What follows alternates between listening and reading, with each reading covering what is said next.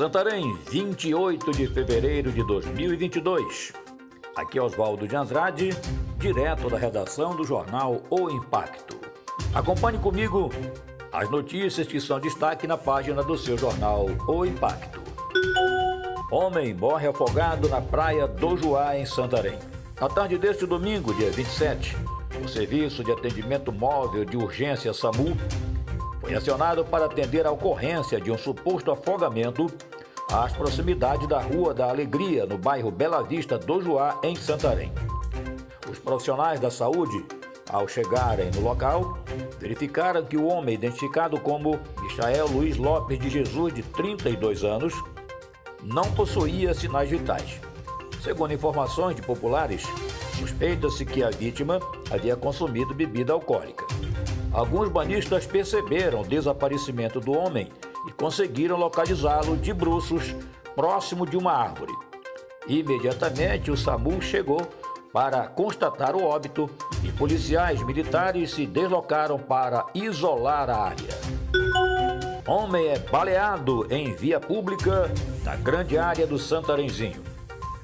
Na tarde deste sábado, dia 26, Profissionais do Serviço de Atendimento Móvel de Urgência SAMU foram acionados para atender uma ocorrência de baleamento na rua Resistência com João de Queiroz, na grande área do Santarenzinho.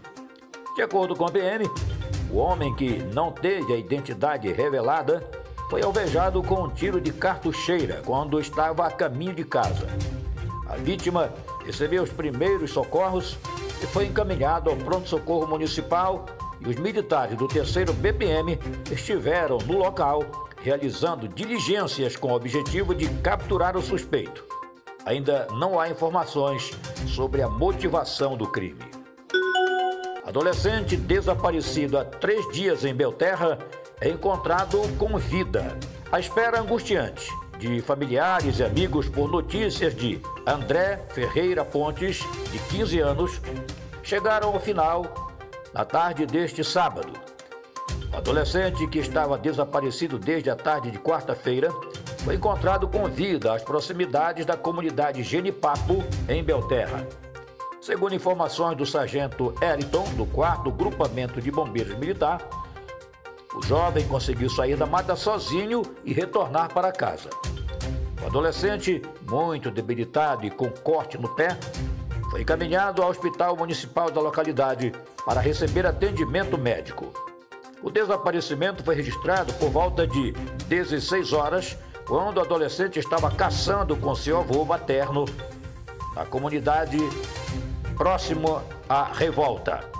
Segundo relatos do avô, em determinado momento acabou se perdendo do neto. Para mais notícias, Acesse www.impacto.com.br. Uma ótima semana a todos, feliz carnaval para quem vai brincar e até a próxima.